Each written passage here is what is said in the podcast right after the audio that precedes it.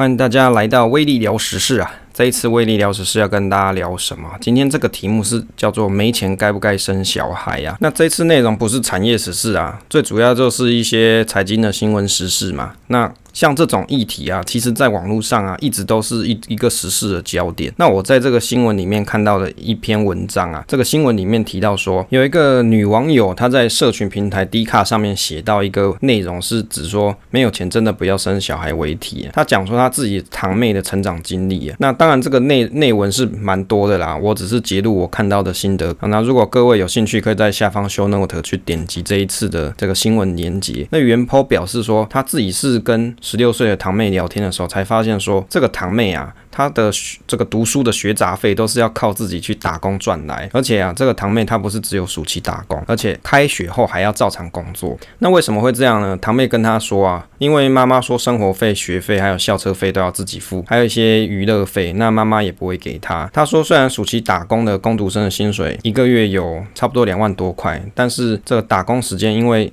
最近是开学之后嘛，这个时间会缩短，可能只能赚到七八千，还要扣掉一些费用，一个月大大概只剩下五千块，所以要用五千块负责自己的生活费啊，还有饭钱跟车费，还要存下来为自己之后的学费来做打算呢、啊。那为什么这些费用大人他不去帮忙呢？那堂妹有说，因为妈妈之前要继续付这个国中的学费贷款还有房租这些费用要烦恼，所以啊，必须要让他自己去负担这些费用。那原坡啊，他听到这样子的事情就觉得非常震惊啊，没想到说一个未成年的孩子啊，七点就要去上课，那五六点就要起床，然后放学之后还要上班，下班的时候已经晚上十二点多，根本就睡觉的时间都不够，怎么去这个好好的读书呢？所以他就有这样的想法，说真心觉得没钱不要生小孩，小孩来到这个世上根本就是受苦的，投胎真的要投对，看着一个未成年的孩子承受这个。成年人承受的压力有够心疼啊！以上这个都是在 D 卡上面的文章上面所我看到的一些内文啊。接着就是我的新的分享，三个项目啊，让想财富自由的你啊，感受一下生小孩前后的金流花费啦。那为什么会这样写呢？其实我一直觉得啊，该不该生小孩，事实上是一个每个人人生的一个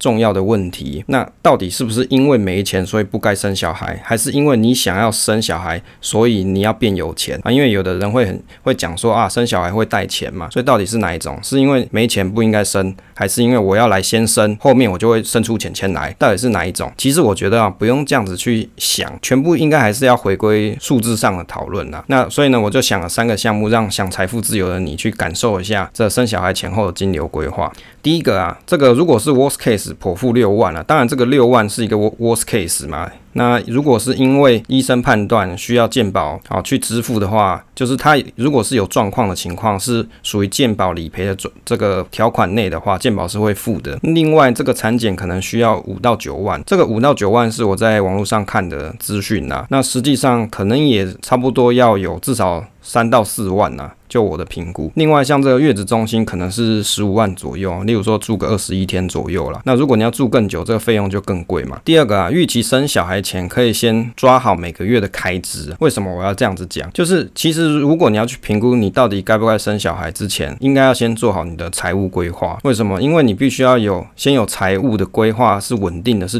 可靠的。这个小朋友生下来之后，你才会有钱可以去照顾他嘛。啊，这是一个很实际、很切实的问题。例如说，你每个月可能需要一万八到两万的保姆费啊，还有一些食品的杂支啊、尿布这些，你可以先去抓个两万到两万五不等啊。当然，有的人可能你要给小朋友用的更好，这个费用可能会更高。当然，这个就是随人啊，我只是讲一个通则而已。第三个啊，这个出生后的开销啊，买小孩的用品，这个大概要两到三万不等啊。那以上呢，都只是生之前跟生之后初期，那后面的生病花费还有上学之类的都先不要算，所以可以先把把规划的。金流排好，然后呢，你。在你实施你的生育计划之前的一年，你就先开始把每个月的支出扣掉这些费用哦，你先存到定存里面哦，假装这个钱你没看到。像台新这个 Richard 不是有那个小罐子吗？你就可以把这个钱扣到这个小罐子里面，然后你先模拟一下这样子的状况，诶，会不会导致你的财务吃紧？哦，这样子的状况你可不可以接受？感受一下金钱的压力到底在哪里，然后你就知道答案了。你不用听别人跟你讲说你到底可不可以去生小朋友，因为钱是一个最实际的东西，你必须要。先算好，你才有知道说你到底能有没有能力可以做这样子的规划。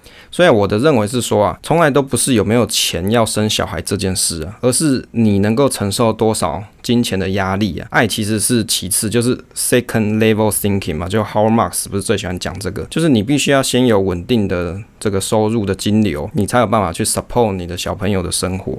我以为啊，这个老话一句啊，想要财富自由，不是停在思考没钱要不要生小孩这件事。当当然最好是单身比较容易这个财富自由啦，就是因为你是单身嘛，你只要对你自己负责，那顶多你还是要对你的父母负责啦。我只是说你就不用去组建一个家庭，不需要有这么多的金流。支出，如果你想要有什么啊，你就具体的现金流去规划出来，不要去想的阶段，不要只停在想的阶段。那我我有一个最终的一个 conclusion 啊，我有一个结论，爱不会让你变有钱，但是你可能感到富有。这个是什么意思哦？人要感到富有啊，这是叫做心灵富足嘛，因为爱的关系会让你觉得好像活得很开心嘛，所以你会觉得你很富有。但是啊，不会让你变有钱，你还是需要有这些钱可以去做这个支出跟规划，你才有办法去 support 这个家庭。这个是一个很实际的一个问题啊。那我在 FB 发了这一篇文之后啊，这个肥羊大大就来留言，他就说，他说他妈妈生他好像没花这么多钱呢，以前人养小孩很省的。那我就跟他讲说啊，我妈也是啊，因为我妈妈也是差不多。这个年龄嘛，那不过我有听我妈说啊，没钱被房东赶出门呢，还抱我在路边的屋檐躲雨啊。我就跟他跟这个肥羊大大说，这是就是一种人一种命啊。那如果大家有不知道这个肥羊大大的话，他有著作这个《肥羊存股术》这个书籍啊，可以去看看。那当然啦、我讲的是以前我小时候我妈妈跟我说的故事。她说以前就是在我还很小那种襁褓之时，就是还没有我自己还没有意识到我活在这个世界上的那个时代，可能就是两岁啊或者一岁岁的时候，我老母跟我说啊，因为那时候。家里没有钱嘛，所以他们是租房子，就是爸妈是租房子。但是因为这个房东看我们可能缴不出这个租金嘛，那就把一家人赶出去。那刚好又下雨，就只能在这个屋檐旁边躲雨啦。所以呢，这个是我小时候的故事啊。然后这个非常大大就说：“哦，他至少。”家里还有贫民窟可以住，但是只有房子没有地皮就是了。那我就跟他讲说，我是要跟他学习啊，努力累积资产这样子。所以真的是一种人一种命。你说穷养小孩到底好不好？你还是可以养啊，你还是可以让，也许还可以让小朋友长大。因为小朋友他有一点点能力的时候，就像这个故事里面的这个小妹妹一样，她还是可以靠自己打工去生活嘛，生存下去。但是他的生活之路啊，生存之路就显得更为坎坷嘛。所以你要让他可以读好书的这个。条件就很难存在，因为他光支付他生活上面的这些费用啊，要去打工啊，要去烦恼这些贷款或者是要学费这些东西，他可能就忙得焦头烂额了，更不用想说他要好好念书这件事情。所以，如果各位可以有机会啊，好好念书啊，或是有机会啊，可以受良好教育，那其实是一种幸福。有很多人事实上是没有办法有这样子的能力可以做到。然后我看到有一个 FB 的文章是迪香的资本主义求生笔记这个布洛克，他就有看。这篇文章有写了一些心得啦。他说：“说真的，让这个小朋友最重要的点不在于有没有钱，而是身为家长有没有教养跟陪伴，还有关怀这个孩子的责任心啊。”那他的文章啊，概意就是说。你要有良，让小朋友有好的教育，不是代表说你一定要非常有钱，就是家庭的这个家长，你必须要这个要有责任心，可以去照顾小孩，然后要可以让小朋友不要走偏路。那当然，他这个写出来之后，有很多网友啊，就是酸民可能在底下去酸他，就是说没有钱怎么去养小孩之类的。那他也有提到说他以前的一些故事啊，比如说就是他也是很辛苦的把小孩拉拔长大之类的。那就我的看法，其实你要有一个小朋友哦，跟你要有一台车啊，说实在的，在钱这个数字上面，本质上啊的计算没有太大的差异，只有一个地方有差，就是。小朋友是有生命的，他会给你感觉到爱，你会觉得开心，有家庭的亲子时光，然后未来可能小朋友也会长大，你可以感受到你的人生的经历是有这样子一个记忆存在，就是你的人生可能因为有小朋友这件事情丰富起来。当然也有人是相反啦，他可能是不希望有小朋友，就是来烦扰他的生活，这个就是每个人人生的选择。那车子呢？车子它也是一样的东西啊，就是它也是一个现金流的概念嘛。但是问题是，车子它没有生命，它不会给你爱，你只有单方面的爱，没有双向的。所以这样子的生活记忆啊，跟有小朋友的生活记忆的家庭，你的这个。论点就不一样，的观点就不同了。好，这是我的想法。当然，你要有小朋友之前，你务必还是要去算计好你的金钱规划。那因为小朋友生下来就是一个责任嘛，你不能总是期望着说啊，我小朋友生下来之后，我再来好好努力赚钱吧。结果你小朋友连奶粉都没得喝，然后要像我的小时候一样，跟着我妈妈在路边，然后然后在屋檐底下淋着雨，这样子会有比较好吗？好像也没有比较好嘛，是不是？那我记得我在群组上面啊。就是跟大家分享这个新闻的时候啊，就有群友就讲说啊，奇怪，现在年轻人好像都以为啊，要月入十几万啊，才能够有去生小朋友这件事情呢、啊。事实上，他有讲说，像刚才提到这个剖腹啊，健保会支出嘛。你如果你真是因为某些疾病啊，或是特殊的情况啊，那健保可能是要给付的，所以政府不会让你就是不能够有剖腹的这个费用啦，因为健保会出嘛。那另外他还有讲到产检，这需要什么钱吗？不是每一次去一百五十块钱，就是给。这个妇产科看一看就好，这产检需要什么钱吗？然后还有讲说，诶，这个坐月子啊，为什么要花十几万啊？这为什么要这么奢侈？不能请在家里的这些长辈啊来帮忙坐月子一下啊，对不对？然后他有提到说，为什么小朋友出生之后一定要找保姆来看，或是送去这个育婴中心？你不能够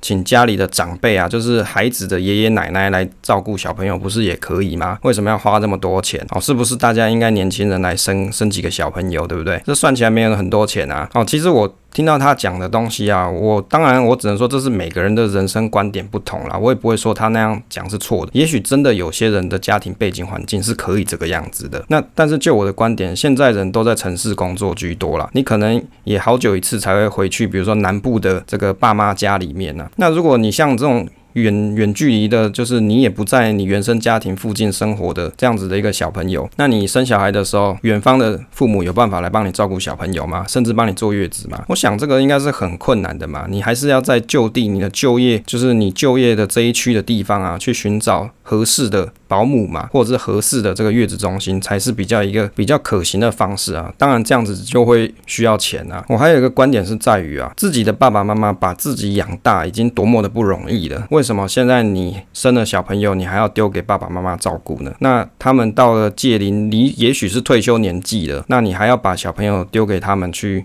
帮你照顾，那甚至也请他帮忙坐月子，我反而觉得是不是这样，其实是蛮不孝的之类的。所以啊，如果你有这个生育计划的时候，你还是要先算一下这个金流状况，就跟大家复习一下。如果你算这个生育钱，你可以先抓个差不多三十万左右。当然，如果你住台北的朋友啊，我们节目听众很多台北人嘛，在台北月子中心十五万，我相信这个价格应该不是这个样子。你还是要看一下你当地的那个地区那个费用是多少。不过小朋友出生之后，你每个月至少要花个一万八到两万，我相信啊是需要的。在桃园这边差不多是这样，台北我就不晓得，可能要更贵了。好，所以你还要抓抓一些小朋友的杂支这些，你肯定要抓到两万到两万。那小朋友出生之后，你还要买一些婴儿车啊，或者是衣服啊。当然这些东西我们不用买很贵，甚至你也可以跟就是同事啊、亲朋好友啊跟他们要来，因为也许他的小朋友长大这些东西用不到，那这些都是一些省钱的方法。但是呢，在做这个财务规划的时候，你必须要先想 worst case，等这件事情真的发生的时候，你才有能力可以安然度过哦。我们所有做的 worst case 都是以最坏的方式去设想。当然，如果你都做了最坏的打算之后，那这样子去规划下去，你才会比较有这个稳健的心态去面对任何的挑战啦。以上就是我的一点点小分享啦，仅供各位参考。所以